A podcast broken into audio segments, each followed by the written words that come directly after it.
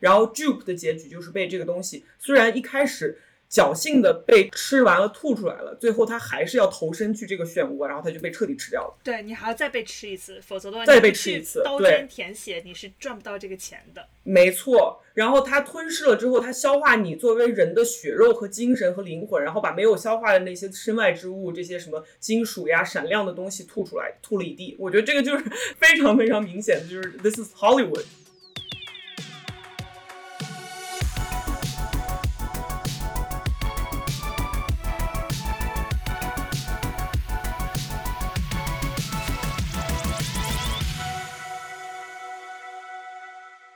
畅谈荧幕中的镜像世界，治愈疲惫的当代生活。欢迎收听流行文化播客《疲惫娇娃 Cyber Pink》，我是小兰。今天和我们一起聊天的还有剩下几个女的。好的，我是花匠，我是小杨。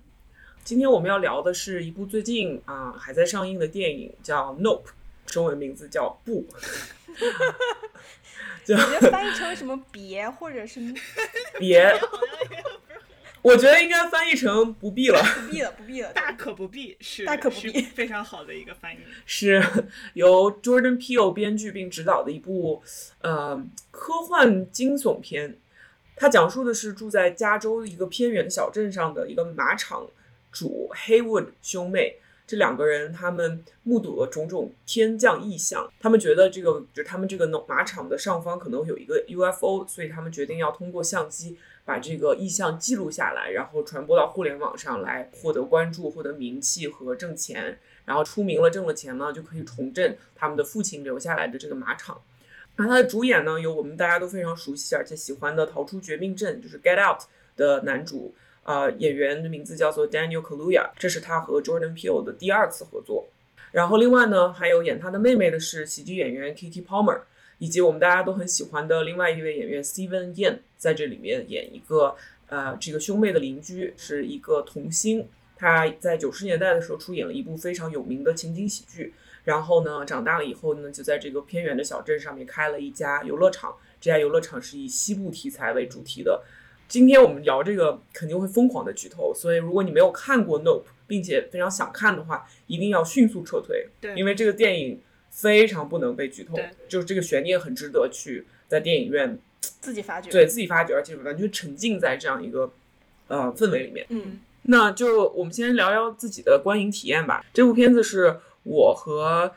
小杨和一方一起去看的，就是我们在布鲁克林本地观影，因为我特别特别讨厌。呃，看恐怖片，我超讨厌看恐怖。我这我们四个人其实都是恐怖片苦手。对，我是那种恐怖片第一秒就哦 hell no，然后就关门走的那个角色。对，嗯，就是你开着车到一个小镇，然后发现那个小镇上有我，我就掉车就走了。我大概就是这样的。对对对对对，nope，然后就走了。我我就是那个虽然去了，但是比如说在那个屋子里面，然后有一个奇怪的声音，我就把自己埋在。枕头底下被子一拉，然后就爱打打这样的一个人，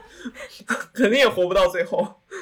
所以其实这个。No，大可不必。其实这个标题就是一个梗嘛，因为你在电影里面，黑人角色或者少数族裔角色，经常就是起到一个用来死的作用。对，就是他老是做一些非常蠢的事情，然后你死一下，然后来让显示出这个白人的男主女主多么的智勇双全。对，我觉得可能好像是，我觉得我在刚上大学或者是高中的时候就流行很多的这种视频，就是。呃，如果说这些角色里面有脑子，那他们会怎么做？就是 nope，嗯嗯，所有的都是一看到有奇怪事情就是 nope 就走了，对对就走了。对，但我当时觉得观影体验特别的好，因为就是布鲁克林本地观影，它里面其实有一些我最最讨厌的那种 QQ 空间十五秒图片的那种 jump scare，嗯，我特别特别不喜欢那种，觉得 jump scare 就是。突然跳出来吓你一下的那种，对，突然跳出来就嗷的嗷的一下，就吓你一下，对，就很怎么说，就很廉价的一种手法。对，然后所以这个电影里面稍微有一些，但是它的这些 jump scare 也是有点嘲笑 jump scare 那种，但是我还是被吓到了。所以就是后面听到其他的一起看电影的人，就是那那那那那那样的，我就觉得没有那么可怕了。对对，而且与此同时，我把和我一起看电影的其他两个女的的手都划烂了。没有，你没有捏到我的手，因为我坐在你隔着，我们俩中间隔着一个人。对对对对对对。然后这个人的两只手都被捏烂了。对。呃，我的观影体验就是还还蛮好的。看的时候，我觉得之前演的这个各种预告片都比这个 Nope 本身要害怕。嗯，我觉得整体给我的感觉就是，就就像那个李安的那个。那个表情包就是我没太看懂，但是大受震撼，因为我我我不知道一个电影它可以怎么做到又又害怕又好笑，就是当我看到一帧画面的时候，就好几种不同的 emotion 可以同时被唤醒。我觉得整个观影体验还是特别奇妙的，因为它首先就是 Jordan Peele，他是一个我们大家都特别喜欢的导演，尤其是我们四个都特别喜欢导演。他之前的电影的风格就是他的这个 genre 就是这个流派的界限不是特别明显。呃，他除了这个流派界限不是特别明显，就是你根本根本没有办法去区分它到底是一个 sci-fi 还是一个恐怖片，还是一个轻喜剧还是什么。然后它里面的这个。现在一下子开始大型剧透，就是它这个电影它其实关于一个外星人的，就是这个外星人的属性的界限感也不是特别明显，就是它到底是一个生物还是一个 UFO 是一个机器，它到底是智能的还是愚蠢的，就是里面有非常多这种悬而未决的界限感非常模糊的一些元素。然后呢，就是就其实它整体感觉很像是我之前读的这种 Alpha Futurism，就是非洲未来主义的小说给我的感受。然后里面的很多元素就是低科技，就是有很多信仰啊，以及它里面。去探讨了这种超自然的力量，就是生物体本身和科技这种有棱有角的这种金属客体之间的这种关系。然后我能感觉到，就有非常多这种人作为这种主体和客体之间的张力，还有科技和巫术之间切换的这种张力。其实我觉得我们等一下其实可以细细的聊一聊，呃，刚刚我说到的这些。对，嗯。我觉得这个电影就非常明显是一部 Jordan Peele 的电影，对，这是一件非常可贵的事情，因为他其实并不算是一个非常有经验的导演。我们大家熟悉的，就他一炮而红的作为导演的处女作是《逃出绝命镇》，对，然后这只是他执导的第三部电影，但是这第三部电影和前两部都非常不一样，而且他是一个已经自成风格的这样的一个导演。嗯，我觉得从认识他开始到现在，他的一个非常擅长的事情就是。把恐怖元素和搞笑元素，以及对于社会的很多非常复杂的问题的 commentary 评论揉杂在一起，而且并不是非常说教，嗯，就是他没有在讲大道理。我记得我看了一篇评论文章，说这个电影是关于大规模监控和警察对黑人的态度，然后我觉得，喂，我怎么一点都没有看出来？就很多人从里面看出了很多不同的东西，对对对，还有的人看出了很多跟圣经相关的隐喻，是有很多圣经相关的隐喻。嗯，对，它的确是一部。很深的电影，对，就 burn pill 的第一部电影出来以后，大概有大学的电影评论。一节课都在讲它，然后这部电影我觉得可以至少讲三节课。嗯，对，是的，是的。我看一个影评，然后很喜欢的一句话，呃，那个影评说的就是，呃，P.O. 引用的每一种类型都是社会意义的捕蝇器。你在观看这部牛仔和外星人的怪物电影的时候，不能不对种族、生态、劳工、现代流行文化的有毒、迷人的力量进行一些深思。这个电影就是非常典型的 Jordan Peele 式的这种 thought provoking。就是让我们去想，不管是我们从哪个角度切入，从哪个角度想，我觉得都可以，嗯，挺有启发的。对，对我一开始为了知道这部片到底是有多恐怖，能不能去看，我就专门去搜影评。但是后来出于对导演以及这部电影的尊重，不想剧透自己，所以我就只去看影评的标题，就没有点进去只看标题。好还是不好？对，就好还是不好？然后大概知道的就是评价还。挺 OK，至少是个 B 加。然后呢，知道它是一部科幻西部牛仔片，并且有外星人。但是我知道这个信息，后来看完电影之后发现。完全没有想过会是这样一个走向。嗯，我以为大部分的场景会发生在他们见到外星人以后，然后就被带到飞船上去了，你知道吗？就是我没有想到外星人一直是保持一个神秘的状态，并且这个故事就在于窥视，对吧？这种眼神的沟通，有没有跟外星人确认眼神等等。对，一开始他让你以为这是一个 UFO 片，然后但你实际看到的是一个怪兽片。就是类似于斯皮尔伯格的大白鲨的这样的一个怪兽片，然后包括它的叙事结构里面也非常的像西部片或者日本动漫，尤其是这种沉默如山的哥哥和古灵精怪的妹妹一起去打一个呃什么死神也好，使徒也好，怪兽，就是任何的一个东西，非常非常的日本动漫，尤其是结尾，特别特别让我想到 EVA。然后我出来之后。发现 Jordan Peele 确实是一个老二次元。他这个电影里面天上飞的这个 Jean Jacket，最后他们给他的这个 code name 是 Jean Jacket。呃，这个大生物其实设计也很大程度上致敬了 EVA 里面的一个使徒。对，所以我现在完全接受了，这就是一个使徒的一个概念。其他的使徒降落在东京，这个使徒降落在洛杉矶，感觉降落在洛杉矶的这个吃的比较好，对，吃的比较好。都是 organic 马肉，而且它的捕猎范围只有大概五个五个英里，就是在原地带打转。然后就在五个英里的那个小小山头，然后转一转。非常 local，你知道吗？Farm to table。对对对，farm to table，天哪呃，，organic。吃特别好，吃特好。对，其实就是很多的这种动物的行为的元素，嗯，贯穿了这个电影的始终嘛。他开头的时候，Daniel Kaluuya OJ 的这个角色驯马，其实就相当于提醒了大家这个非常非常关键的解这个剧情谜题的一个钥匙就递给你了，就是野兽，因为就是有一个人在马的头前面晃了一个反光的球。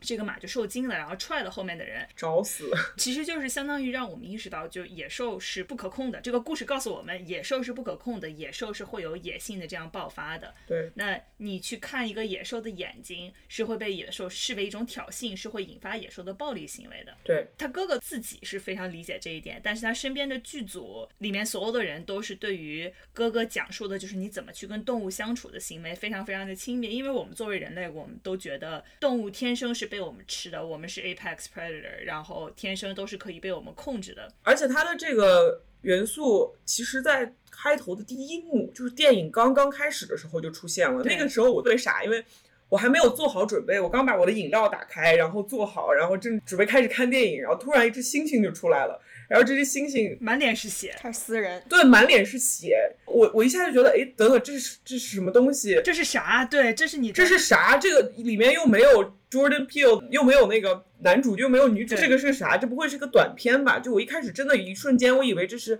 一个跟电影完全无关的短片。对它基本上是讲了个啥呢？就是一个情景喜剧，那种九十年代非常非常 cheesy 那种老套的情景喜剧的一个嗯画面，大概就我爱我家的那种情景。对一个一家人在客厅里面在那里说话，然后有一个星星戴着一个那个生日帽，然后这星星突然就开始野性大发，就开始就是锤演员，对，然后你其实是看不见具体的暴力景象只能，看到血。但是他的那个视角只能听见他拳拳到肉的声音，然后他满脸的血，你的视角其实是一个藏在桌子底下的一个小男孩的视角。然后最后这个小男孩看到地上有一只鞋竖起来，然后他和这个野兽对视，就那一瞬间，我以为所有人都死了，团灭了，然后这个猩猩就在那儿坐着，然后这个就结束了。然后这个电影的名字出来，然后当时觉得这是什么东西？这不会是这个厂牌对，我以为是厂牌的，宣传片吧？吓死！我也以为是厂牌。当时我坐在小兰旁边看，然后还专门跟他说说，哎，你看这上面写的 Monkey Paw Production，对对，哎，你知道吧？这是导演的那个制片厂哦，就是 对对对，我以为是导演的制片厂，我说这个星星制片厂，就仿佛自己很懂。对然后没想到，其实这就是整个电影里面的一个非常重要的一个暗示。就像刚才小杨说的，他就是告诉你，野兽是不可以被驯服的，而且你要想要让野兽来给你提供娱乐，这件事情一定会反噬。对。这个在后面果然发生了。对，其实这里面有两个人，呃，Steven Yeun 演的这个角色和 Daniel Kaluuya 演的这个哥哥 OJ，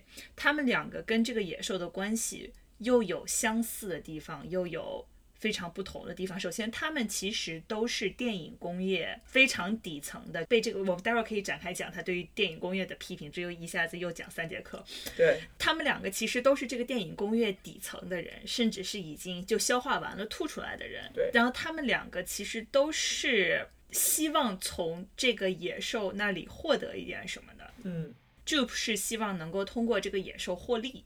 然后，Jupe 他是那个 Steven Yeun 演的这个人，之前提到他开了一家 amusement park，怎么说？他开了一家游乐场。主题公园然，后他就是其实当年那个片场唯一活下来的小男孩，他是个童星，嗯，他就是整个电影工业里面非常特殊的一个存在。就小的时候被拉去演戏，然后长大以后没有了名气，但是他又想要留住以前的辉煌，或者重振自己的事业，然后他想通过用这个野兽来给大家表演，一炮而红。他是想要通过这个来去获利，而 OJ 呢，OJ 和妹妹两个人是想要说。既然有这么一个 UFO，那我们把它拍下来，因为拍下来的东西才是真实的，就在我们现在这个社会，嗯然后你就可以从中就卖钱，然后出名，这是唯一一个好莱坞的成功方式。然后妹妹是特别特别买账这套叙事的，OJ 其实一开始就非常的 疑惑对这一点，对吧？很抗拒。对，呃，所以你可以看到，就像小杨说的，Jupe 和 OJ 它其实是这个现象的一个镜像吧。对嗯，因为 Jupe 和 OJ 跟野兽的关系是完全相反的，就是 OJ 作为一个从小，嗯，和野兽有着非常亲密关系的这么一个人，他对于野兽非常非常的尊重，然后也愿意花时间和精力去理解这些野兽的习性。但是对于 Jupe 来说，他想要去重新征服一次这个野兽，因为他之前在猩猩跟他 bump 时候虽然是逃过一劫，但是他是一个完全无力的状态。所以这一次，他跟一个完全 overpower 自己的野兽对峙的时候，他希望能够以一个征服者的姿态，嗯去从这个野兽这里获得一些自己想要的东西。但结局最后就是 j u 被吃上去了，然后哥哥和妹妹战胜了野兽，而且把野兽给崩死了。就是这个结局，我又特别喜欢，但又特别的不喜欢。喜欢的原因是它其实是一个非常非常老套的结局，但是整个电影让我觉得很有新意，就是没有让我觉得自己看了一个非常老套的电影。但是你在结局的时候就把这个野兽就这样给弄死了，就是你是想让我去尊重这个野兽吗？你是想让我去作为一个人类反思我和野兽的关系吗？怎么又还是又给我讲了这么一个人定胜天的故事，就让我觉得就稍微缺了一口气。对对，我其实对这个结局有一点点不满，就是他这个中心有点立得太正了，英雄太完美了，就是这个沉默如山的哥哥这个形象有点 太伟光正了，然后以以至于让我就开始想，这是不是某种意义上的这种黑人男性中心主义？因为其实在很多的这种 black literature 这种是非常的。普遍也是一个比较有问题的一个现象。我同意，因为我觉得整个这个电影里面的两个双主角，就是这对兄妹的哥哥，其实他没有什么成长弧线，但是妹妹的成长弧线非常完整，而且非常的真实。是这个妹妹第一次出现就是这么一个非常长袖善舞，然后有很多顶不同帽子的这种叫什么青年斜杠青年。对然后他哥哥对他这种 hustle 的行为，其实稍微有一点不耻，也有一点不同意。对对，然后妹妹在整个这个电影的过程中，渐渐意识到了，就是说这个驯服野兽这个东西，它的代价是非常大的，甚至在电影的最后一幕的前一秒，他都以为他失去了生命中他意识到最重要的东西就是他的哥哥。对但是最后就像你们说的，结局又反转了，就是他哥哥在夕阳中，然后突然出现，有那么一个背影，骑着马出来，对对，骑着马就就是一个特别动漫的一个场景和一个非常美好的结局，就有点不对劲。对哥哥的人物成长纯粹就是靠眼神，对，但是到这个时候，他的眼神也只能说稍微有一点点有点苍白。他不跟你对视，但是我最后结尾我确实在里面哇哇大哭，因为最后其实就是非常日本动漫。哥哥说啊，你看这个 Jean Jacket，它的名字就是你小时候没有驯服的那匹马，因为你是个女孩，不让你去驯马，所以我现在就给你还这个愿。对，然后我骑着马给 Jean Jacket 做诱饵，这样的话你可以去还愿。对，然后我当时在电影院里面就眼泪滋出来啊，妮桑，是的。谢谢哥哥，谢谢哥哥。如果哥哥真的牺牲了的话，他就是一个非常美的悲剧，对因为妹妹得到了她一直追逐的，就是那张 money shot，那张可以上欧普拉是就可以上欧普拉的那张照片，但是他失去了哥哥。Oh my god！那我简直就另一种哭死。对是。然后哥哥说：“嘿，你看我还在。对，对，但有可能是。哦，有人就是拒绝接受，这是嗯，有人拒绝接受哥哥没” 死，哦，哥哥必须死，礼貌吗？礼貌哥哥必须死，礼貌吗？对。而且你说的太对了，如果哥哥死了，嗯然后他获得了一个盛景，他牺牲了哥哥，获得了这么一个 money shot，这个故事就讲的非常的圆。阿凡提告诉我们一个做人的道理，这个做人的道理是什么呢？就是 阿凡提说，因为你记不记得，其实这个电影其实开头开了两次，嗯，一次是呃，就是星星星打人人，第二次是你好像在一个通风口往下看。对对对对对对，我当时就完全很困惑。我当时就是啥，我后来出来才知道你，你是在从 Jean Jacket 的嘴对，往外看，往外看，因为其实你作为观众要做的事情和 Jean Jacket 马上要做的事情是一样的。对，这个怪兽只做两件事情，就是看丑人，丑人，然后是人，丑人和吃人，对就是丑人和暴风吸入。这不就是我吗？对，就是 你我每天除了看电视就是吃东西。对，所以他其实只有嘴和眼睛，对，这是一个完美的消费者。对他是一个完美的消费者，他有时间、嘴和眼睛。对还还可以排泄。对，所以其实就包括他开头的时候，你先从 Jean Jacket 的那个嘴里面出去的时候，出了一行字，是圣经里面的一句话，就是 I will pelt you with filth, I will treat you with contempt, and I make you a spectacle，就是我会吐你一脸，就是啊，信达雅，我把你锤死，然后我会以一种恨意来对待你，然后把你变成一个器官。轻蔑，就是对，我会带着轻蔑对待你，然后把你变成一个器官。对就是包括那个 Jupe 被吸上去那个表演之前，他也说的 Welcome to the spectacle。对所以其实就是老师给你拿那个黄色的笔画了一条，说这题要考重点对，这个题要考。对。在你说那个抖音之前，我想插一句，就是嗯你提到这个，我突然意识到，天呐，因为那个 Jupe 它的那个 show 的名字叫 Star Lasso Experience，、嗯是星星的套马索。对，套马的，就这个 lasso 真的就非常非常的点题，就是考点。就真的是考点。他想把这个根本不属于地球的这样一个巨大的，我们甚至完全不理解的一个试图 predator，把它像套马一样套住拉下来，然后最后结局是自己被自己被吃了，对吧？是的，是的。对，因为 spectacle 的概念其实就是你把一个真实的人的生活体验，把它视觉化，把它平面化，把它商业化，把它拍成一张照片，把它拍成一个抖音。之前在节目里面老举的一个例子，就类似于 spectacle，就是这个概念，其实就是你是去真正的做一顿饭，那是你的人生的生活体验。但是你看着抖音吃一个没有味道的外卖或者料理包，这个就是在一个奇观世界里面，合格的消费者需要做的事情，就是用这种奇观来代替，用消费来代替真实的生活的体验。对，其实就是你无论是被动的去成为这个奇观，你成为一个抖音的拍摄对象，还是主动去参与创造这个奇观的行业的人，在这个过程中，其实本身是隐藏着非常非常多的残忍和暴力。嗯，就这个电影，其实在一定程度上是让我们去反思这一点。你看它里面的角色，每一个人都是跟电影行业有一点关系的，无论是驯马的人，无论是在行业里面试着 hustle 的人，然后行业里面的这些技术人员，嗯，包括最后被吸上去的那个摄影师 cinematographer，嗯，对，对，其实都是在这个行业里面负责创造影像的人。嗯，这种残忍的一个表现形式，其实就是 tokenization。比如说像 Jupe 在这样的一个剧里面，他要扮演一个象征性的这么一个亚裔小孩儿，对，然后包括 OJ 的家族所代表的黑人。在这个电影工业里面被 tokenize 被抹去的历史等等等等，包括甚至具体到开头的时候，他爸爸被一个 token 就被一个游戏币直接给弹死，嗯，就老师又给你画重点，又给你画出一道题了。是特别多重点。对，对我其实特别喜欢导演选择的电影类型，西部片其实是特别特别根植于这种白人主流社会价值观的一个类型，并且他有意识的去反转各种各样的刻板印象。比如说，我觉得西文院这个选角其实选的非常好，因为当时美国西部大淘金时代，其实也确实是有很多华裔劳工在给就是他们的西部大开发修铁路啊等等，但是他们很少的出现在西部片里。比，如说非裔美国人作为牛仔也是真实存在的群体，就像那个妹妹在电影的刚开始的时候说的，但是荧幕上非常少见。但与此同时，我觉得它这并不是一部特别乌托邦的电影。就是一方面，你可以说它是在重写历史，对吧？就是通过选角、通过剧情在重写电影史之类的。但是你其实看得到它。一方面，他把平时上不了大荧幕的这种群体搬上了大荧幕，但是另外一方面，他又通过剧情的具体发展告诉大家，比如说种族歧视还是存在的，东亚角色依然还是一个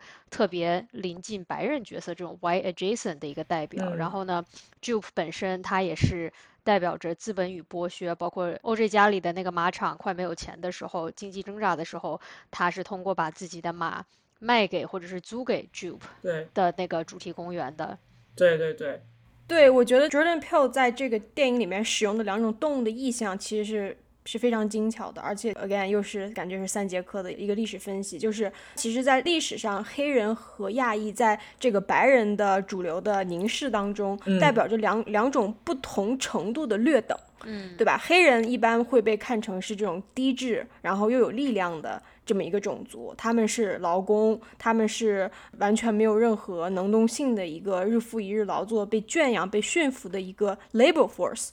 如果从这这一点来看，那么他们对应的可能就是马，因为马是强壮的，马是被驯服的，马是乖巧的，对吧？马是忠诚的。嗯那么亚裔很长的一段历史当中是被异化和非人化的，比方说在二战前后以及之间的很长一段时间，亚裔尤其是日裔，就是在偷袭珍珠港之后，作为这个猩猩猴子的形象，其实是一个非常非常典型的一个出现在反复出现在大众媒体当中的一个呃一个意象。对，就很多军事海报直接都把日本画成这种恶毒的猴子形象，他们是某种这种低等的人类的仇敌，就是 subhuman enemy 这样一种形象。对，是的，对，所以马和猴子这两种意象是非常巧妙的，其实都代表着两个族群曾经的和白人的这么一种这种这种力量的一个关系。对，我觉得其实可以仔细的说一下 Steven Yeun 演的这个角色，他其实是整个剧里面最悲剧的一个人物。对，因为他小的时候就非常悲惨，他整个已经是这个工业系统的牺牲品，然后他长大了以后又一次失败了，对吧？对他的失败是触目惊心的，而且他为此献出了自己的生命。我觉得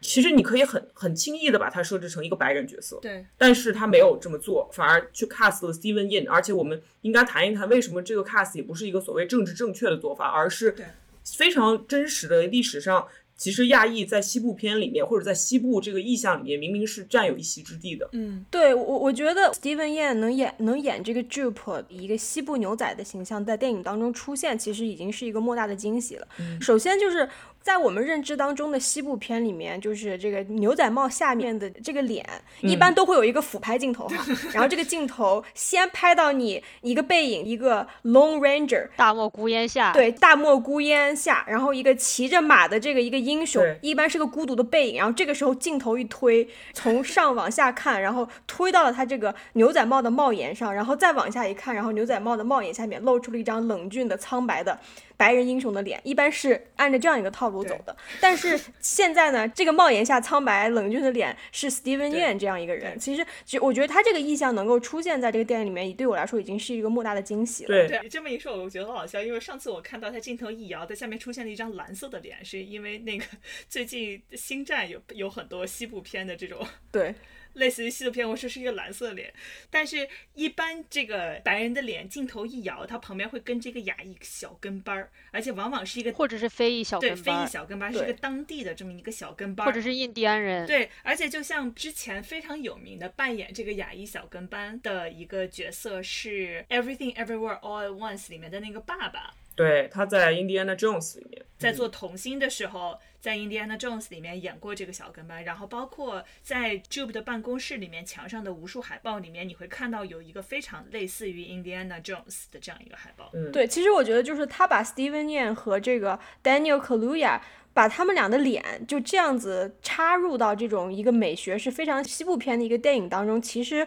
他是对于整个这个类型片的一个反抗和一个戏谑，是他一个有意为之的一种对，可能是一种历史修正主义，他为了要夺回某种对历史的书写权，就其实有点像是现代的，比方说有一些女权主义画家，他会用一些传统的工笔画的这种国画的手法，然后去绘制一些里面的女性角色更加有反抗性的、更加现代女权的形象一样。其实我觉得就是 Jordan Peele 这次也是通过用这种一个逝去的一个历史的一个这个制作电影的手段，去重新构建某种新的历史。嗯，就是他其实就是要回到胶片时代，让黑人成为胶片的英雄，让亚裔成为这个西部片胶片上面的一个主角。我觉得好像是某种心愿的完成。就其实他很多镜头让我想到了就是 Quentin Tarantino 的这个好莱坞往事的感觉，里面充满了非常多对于这种西部片的好莱坞旧时代的美学的和叙事的眷恋，但是里面充满了太多的遗憾。因为当时的电影工业被掌控在白人手中，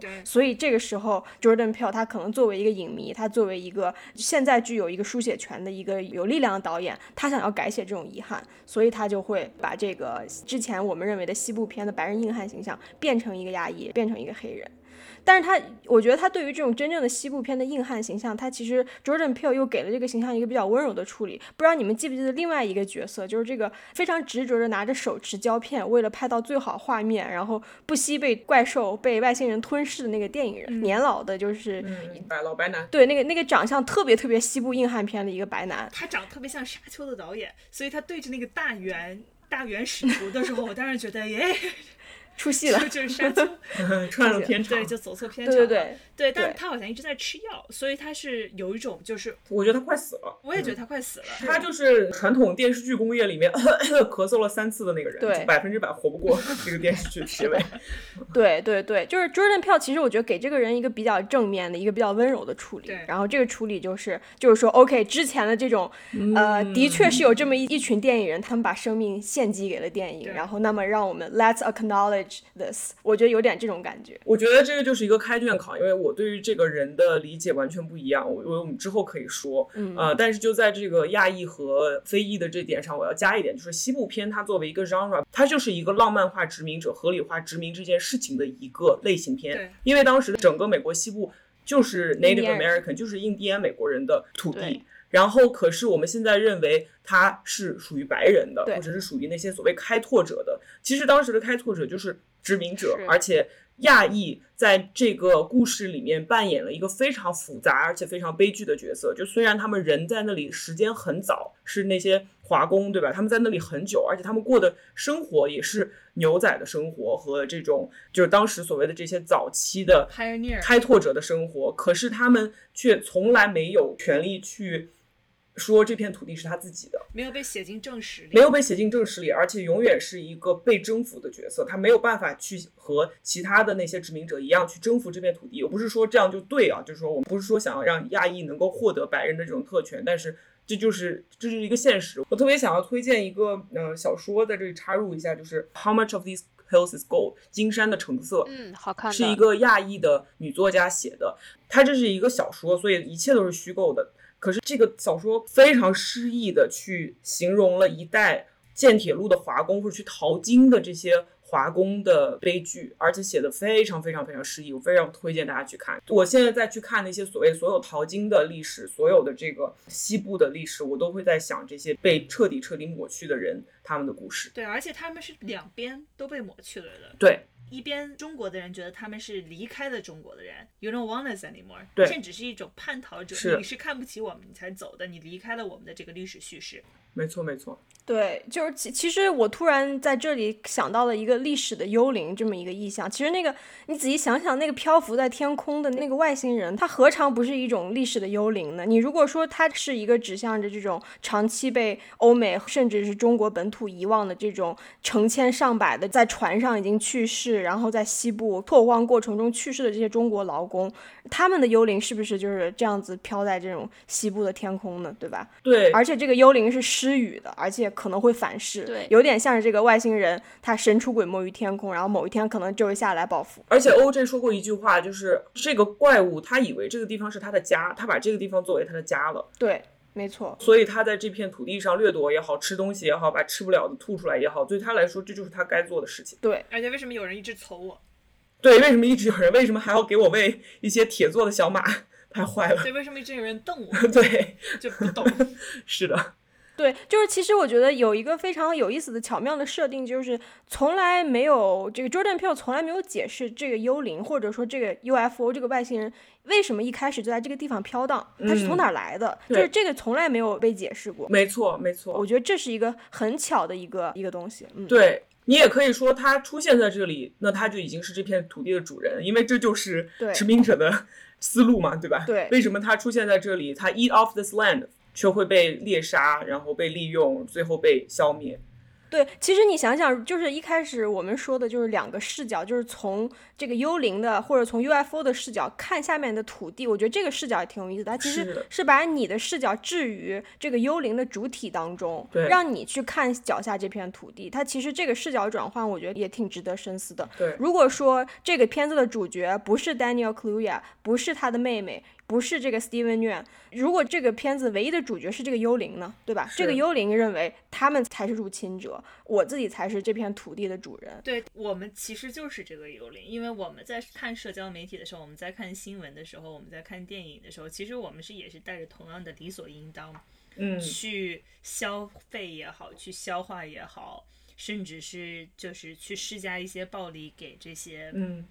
我们认为已经被扁平化了的、被 tokenized 的、被 spectacle 了的这么一些其他的真实的人。对，被器官化的人。对，我觉得这个电影真的就是非常深刻。如果我们现在在第二节课开始讲的话，就它还有另外一种解读方式，就是我在看完了以后，我感觉从片头的那个情景喜剧到这个 child actor 童星的设定，到最后他们要一定要拍到这个 money shot，对我来讲，这个片子的核心是。Trauma as entertainment，就是他用过去的伤痛来娱乐大众。嗯，他不管这个娱乐的过程中付出的代价是什么，他一定最后还是要娱乐其他的人，因为观众就是这么的残忍，我们就是想要这样子去被娱乐的。是，就比如说那个片场这个星星打人的事情，现在变成了一个奇观，然后 Jupe 在用它来挣钱，对吧？对他他仿佛自己仿佛没有受到过这样的伤痛，实际上这个对他的影响肯定是非常大的。而且我觉得在好莱坞片场。就这个 trailer 里面让我最印象深刻，包括电影里面的开场，Kiki Palmer 饰演的妹妹 Emerald，她给好莱坞的这些主流这些白人介绍自己的时候，她说啊，众所周知，历史电影上第一个影像是黑人骑手，这个黑人骑手是我的祖先。但是那个人在历史上毫无姓名，嗯甚至我们就他可以编出来说这个人是谁，没有人知道他是谁，他就是一个没有面目的奇观。对，而且这个黑人的身体和马的身体融为一体，成为了整个电影的起源。可是没有人知道他是谁，这和兄妹俩和包括另外一位少数族裔在电影工业里面的处境非常像，他们都是底层人士。没错，就是我记得那个片场，OJ 在片场拉着马，然后呃，白人导演在指挥 OJ，然后让 OJ 再去指挥马，就这个对对对，整个这个呃情景就是对我印象特别深刻，因为他其实又是一个对于这种黑人骑手骑马连征照片这个历史的场景的一个复现。嗯你说历史有进步吗？它可能有，但是它真的有进步吗？没有，因为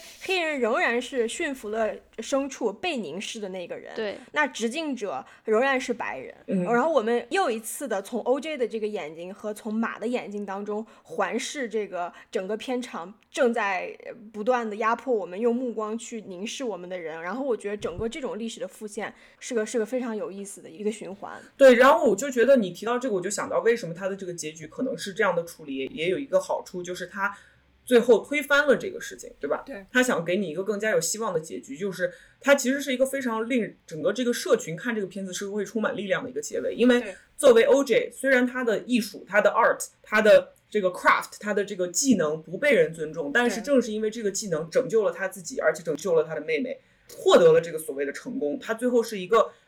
winner，他最后是个赢家。对我觉得这个可能是一个让人会看完了以后就想站起来鼓掌的这样的一个结局。对，其实 Jordan Peele 经常会心软，他经常会对自己的观众心软。我其实有的时候我就觉得 Jordan Peele 自己的男主角心软，我觉得他嗯是。他也会对观众心软，就是有的时候我觉得。我很喜欢 Jordan Peele，因为我觉得 Jordan Peele 也喜欢我，你知道这种感觉吗？就是因为他很看得起我，嗯，他不会把一个故事讲的跟《三生三世十里桃花》一样，每一个细节都要给你都要给你解释的清楚。啊，对对对他很多的东西就随便给你闪一下，要看到了白过。对，他不会像新版《红楼梦》一样把把每一个人的所有的心情都用旁白给你念出来，生怕你不懂。对，他信任观众，他信任观众和自己能够通过某些短促的这个镜头语言而达成的一些默契和连接。我觉得这个就没错没错，而且这样也是为什么这个电影能够把它一层一层扒开，然后说这么多每个人都从里面看出来的不一样的东西。它给你留了很多想象的空间对。就比如说我在看这个大叔的时候，就那个白人呃摄影师，我当时觉得他并不是一个温情的角色，我认为他是一个被可怜、被讽刺的对象。嗯因为我看下来，我感觉这个怪物其实很像好莱坞的这一套处事逻辑，就是你要通过获得名气、获得金钱，然后有了名气和金钱，你就成功了。这个现象本身它其实是吃人的，对，然后 Jupe 的结局就是被这个东西，虽然一开始侥幸的被吃完了吐出来了，最后他还是要投身去这个漩涡，然后他就被彻底吃掉了。对你还要再被吃一次，否则的话再被吃一次刀尖舔血，你是赚不到这个钱的。没错，然后它吞噬了之后，它消化你作为人的血肉和精神和灵魂，然后把没有消化的那些身外之物，这些什么金属呀、闪亮的东西吐出来，吐了一地。我觉得这个就是 非常非常明显的，就是 This is Hollywood。然后我觉得就是 Jupe 和 Emerald，其实他们两个都是，就像我之前说的，非常想要遵循这个运行方式去获得成功的。嗯然后当时这个电影借白人大叔之口说出来的这句话，非常像预言式的一句话。他说：“The dream you're chasing, where you end up at the top of the mountain, is the one you never wake up from。”就好莱坞这个山，就它 literally 是个山，对吧？山上有个牌子 Hollywood，你去追求它，爬到顶端的时候，你再也下不来了。嗯，那我觉得这个男的他是知道这件事情的，但是他还是忍不住，他当时就说。我一定就还是要去，所以他就无视了他们之前的所有的计划，然后非要爬上这个山顶，然后果然在这个山顶直接就被吞噬，再也没有醒过来，而且他拍的东西也没有留下。对认识到这个梦吃人的人也没有办法避免被吃掉。对，我的理解是他是想要被吃掉的，对，我觉得他心甘情愿，对他心甘情愿。就像很多人也知道 Hollywood will ruin me，但是他还是心甘情愿。在这里，我觉得有点有挺有意思的，就是这个好莱坞的这位白人大叔，他情愿自己作为一个牺牲品被吃掉，然后亚裔他是削尖了脑袋要进入这个被剥削的这个游戏当中，然后最后被吃掉。嗯，最后唯一得到救赎的可能是这个黑人男性，然后呢，就是黑人男性的妹妹，之前是被裹挟在这个游戏当中，被这个游戏玩的团团转，想成为这个游戏的一员，然后最后顺便着看着自己的哥哥救赎自己的时候，顺便把自己救赎了。就我觉得有有一种非常奇妙的一个四阶的一个这种这种 hierarchy，对对对然妹妹其实一开始是这个游戏都不带她玩，对她非要玩。是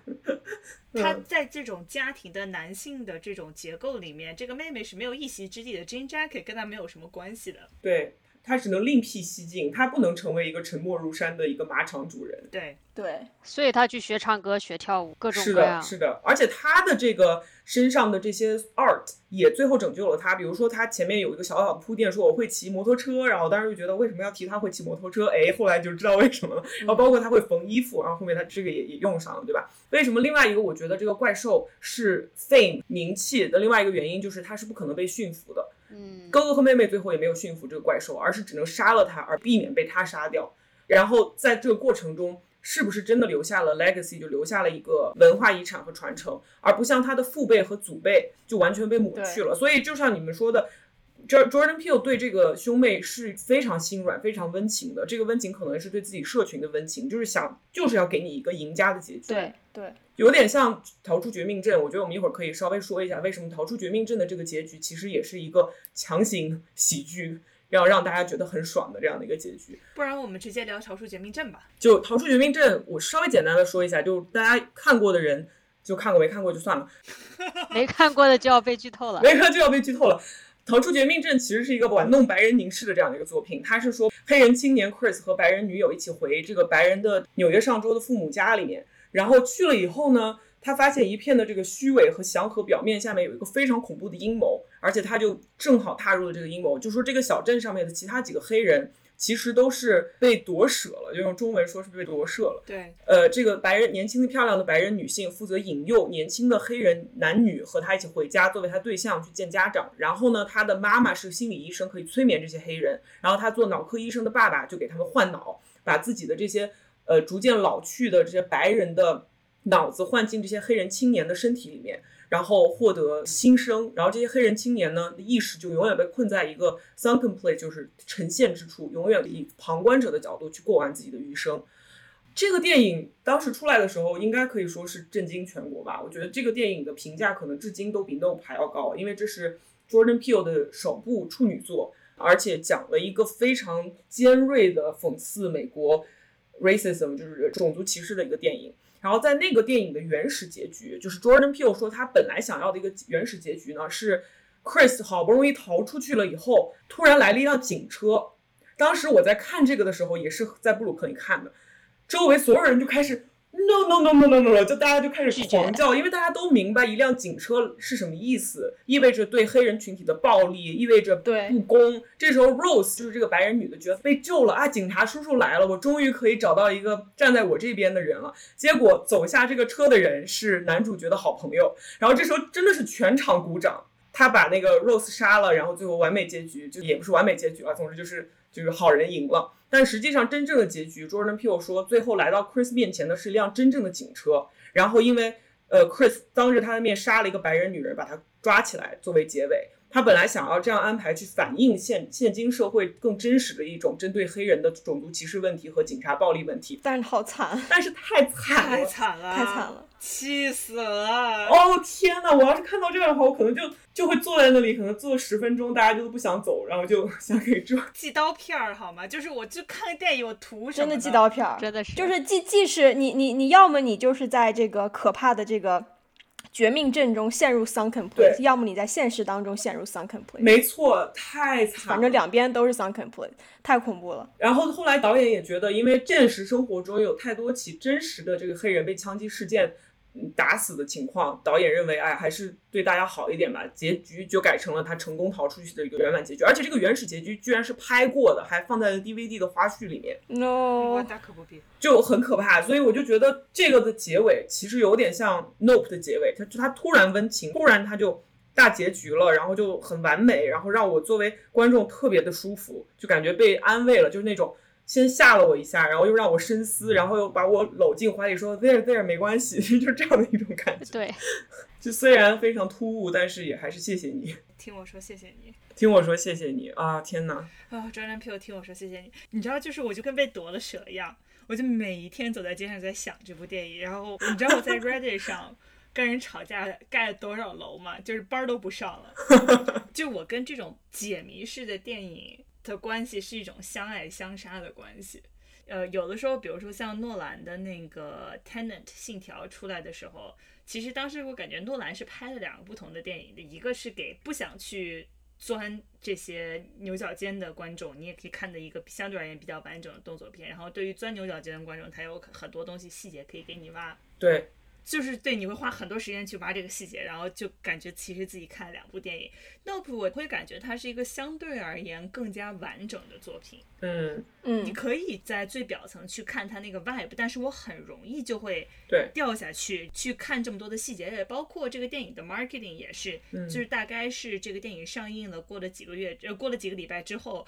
他又出了一个新的 trailer，说彩蛋你都看到了吗？嗯嗯，对对你要不要再回去看一次？就是你一只羊你要薅两次。嗯，Jordan Peele 我觉得就是这样的一个人，而且我觉得他这个每一部电影都非常的 meta，他每一部电影都在 comment 他自己。就比如说，呃，在《Get Out》里面警示世人，就是说把黑人当做娱乐竞技体育里面的这种黑人身体的这样的一个现象，因为至今仍然如此。你去看美国黑人对收入最高的人，他们基本上不是娱乐行业里面的人，就是体育里面，就是运动员。对体育其实也是一种娱乐，对吧？它竞技体育就是给为了给人看的嘛。对就也是一个观众，也是一个 spectacle。为什么现在黑人在整个美国主流文化的地位，就是在这种 spectacle 的 industry 里面做到了顶尖？这其实是一个非常值得反思的问题。嗯所以我觉得 Jordan Peele 他作为一个新一代的最闪闪发光的一个黑人导演，他应该对这个也非常有自己的矛盾和思考。就他也还是娱乐行业里的一个成功的黑人，这意味着什么？他应该要做出什么样的作品？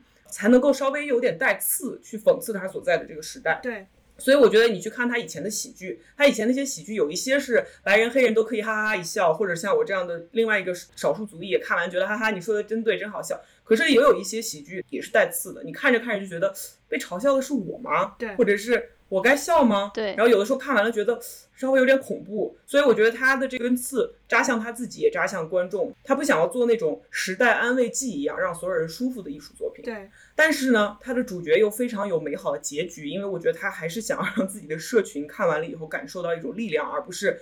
天哪，我们还是马，天呐，我们还是天天在被驯服，我们就这样了，我们就是在 sunken place。不是的，他这里面的每一个黑人主角都因为自己身上的 art 和 craft。自己的能力拯救了自己，比如说《Get Out》里面，他怎么唤醒了其中一个黑人，从 Sunken Place 把他唤醒，然后帮了他一下呢？是他用自己的照相机的那个闪光灯，嗯而这个主角 Chris 他是一个摄影师，对所以他是用自己的 art 拯救了自己。然后 OJ 是一个出色的驯马师，他用这个拯救了他自己。嗯用自己的才能。对，用才能，Emerald 也是用自己身上的这些所有的才华加在一起拯救了自己，拯救了家庭。那么，是不是 Jordan Peele 也可以通过自己的 art 来拯救自己？我们不禁要问。我们不禁要问，why？，呃，其实我觉得我们讨论的这些东西，已经跟 Jordan Peele 拍出来的好像已经没有什么特别大的。Jordan Peele 跟韩寒一样，说我还有这个意思。对，我居然还有这个意思。没有，但是我觉得他很明显是一个非常有才华，而且对很有野心。超级有才华，超级有才华的一个导演我特别喜欢他，真的。他第三部居然还能讲出一个完全不同的故事对。大部分导演一辈子都在讲一个故事。对，太厉害了。我觉得《逃出绝命镇》可能就是美国二十一世纪的电影史上最最最重要的一是部。我我非常期待十几二十年后有一个更加详细的一个回潮或者一个梳理。嗯，嗯，对，我希望 Jordan Peele 成为美国的下一个 Spielberg，对斯皮尔伯格。我觉得 Jordan Peele 已经就是已经就世了。对，是的，但是你去看，如果说我们从好莱坞的这个处事 规则来看，他第一部电影《逃出绝命镇》是四百万的预算。第二部《Us》是两千万的预算，这一部电影六千八百万，我觉得他每一分钱都花到位了。嗯，那个是的特效还有那个怪兽，如果说你要是他搞个那种大塑料袋儿，你就完全这电影就立不住了。但是他那个对怪兽本身就值得你去电影院看。对，是的，那怪兽就经费在烧，确实马也挺贵的。那马也很贵。对，并且我想说的一点就是，如果我们还是从好莱坞这个叙事来看的话，他作为导演也是非常成功的。就是《逃出绝命镇》是一七年和一嗯八年。真的是各大奖项他都是横扫，至少是有提名，也拿到了不少奖。对，而且虽然影评人认为他的后面两部电影没有超越他的第一部电影，但是没有人会说他一直在重复自己的过去，或者他很仍然是一个能给我们带来惊喜的一个导对演，所以非常期待他的下一部作品。没错，对，非常期待。而且就像我刚刚说的，Jordan Peele 每次就是包括你看他的那些短剧也好，就是有的时候你就觉得他讲的是一个非常老套的故事，但你看完之后根本不会觉得它是一个非常老套的故事。他讲的所有的故事都让你又熟悉，但又惊喜，对而且就是就觉得这个人简直是神经病，就他很，no 就是个天才。是个天才。他对于你作为一个观众的情绪的这种、你的预期的这种非常细致的把控，嗯，真的是我觉得就是太厉害了。我觉得就非常会读人的人才能去拍恐怖片，他知道该怎么去深入你的内心。我在看这部片子的时候，就整个被拿捏到不行，对一举一动，我的所有的情绪都在被他玩弄，在鼓掌。这是他最牛逼的一点，就是展现他才华的一点，就是作为一个以前没有拍过电影的新手导演，一上来就拍恐怖片，我觉得这是其他人并没有预料到的，但是他真的是做到了，给出了完美的答卷。对，其实我觉得他拍《Get Out》从恐怖片入手，我觉得是一个非常有意而为之的一个切入，就是因为 Key and Peele 他整个之前的一些创作历程都是喜剧入手嘛，但是可能就是当你真的进入到电影工业的时候，就是黑人在这个真实世界的一切的成长历程和真实处境就是恐怖片。嗯，就我觉得 Jordan Peele 他是以这样一个前提去切入《Get Out》这部电影的。而且他之前在做喜剧的时候，他的很多喜剧最后都是恐怖结尾，对这就是一个非常他喜他非常喜欢而且擅长的这样的一个一个类别。对，而且这个类别目前呃市场上非常稀缺。对，补充一点，就是恐怖片里面大部分的时候，如果出现黑人角色的话，很多时候都是第一个就不行的那个对，你知道吧？从来都是白人活到最后，一般都是白女活到最后。对，一般都是白女活到最后。嗯，对，嗯，Yeah，我觉得就是你这么一说，其实好像这个新的类型，这个类型最近越来越多。就是我之前吹爆的那个 Atlanta 亚特兰大，也是一个类似于这样的，就是从少数主义的体验入手，然后从恐怖片的角度让你去审视你作为一个被压迫的群体生活中那些天生就很荒谬、很惊悚的这些地方。对，就是你刚刚说，其实就是，就如果你是你生活你生活在一个被压迫的群体里面，的生活里面已经天生有非常多惊悚的东西可以让你对恐怖元素恐怖元素对可以让你去发掘了。所以我其实当时在看亚特兰大的时候，就我感受到的共情是我没有预料到的。嗯，嗯，就我相信，其实很多人如果去带着这样的一种预期去看这样的一种新兴的从少数族裔的体验来讲的这种惊悚片的话，我觉得会有一些新的感悟。对，好的，好，那我们今天这一集就到这里啦，谢谢大家收听，拜拜拜拜，拜拜。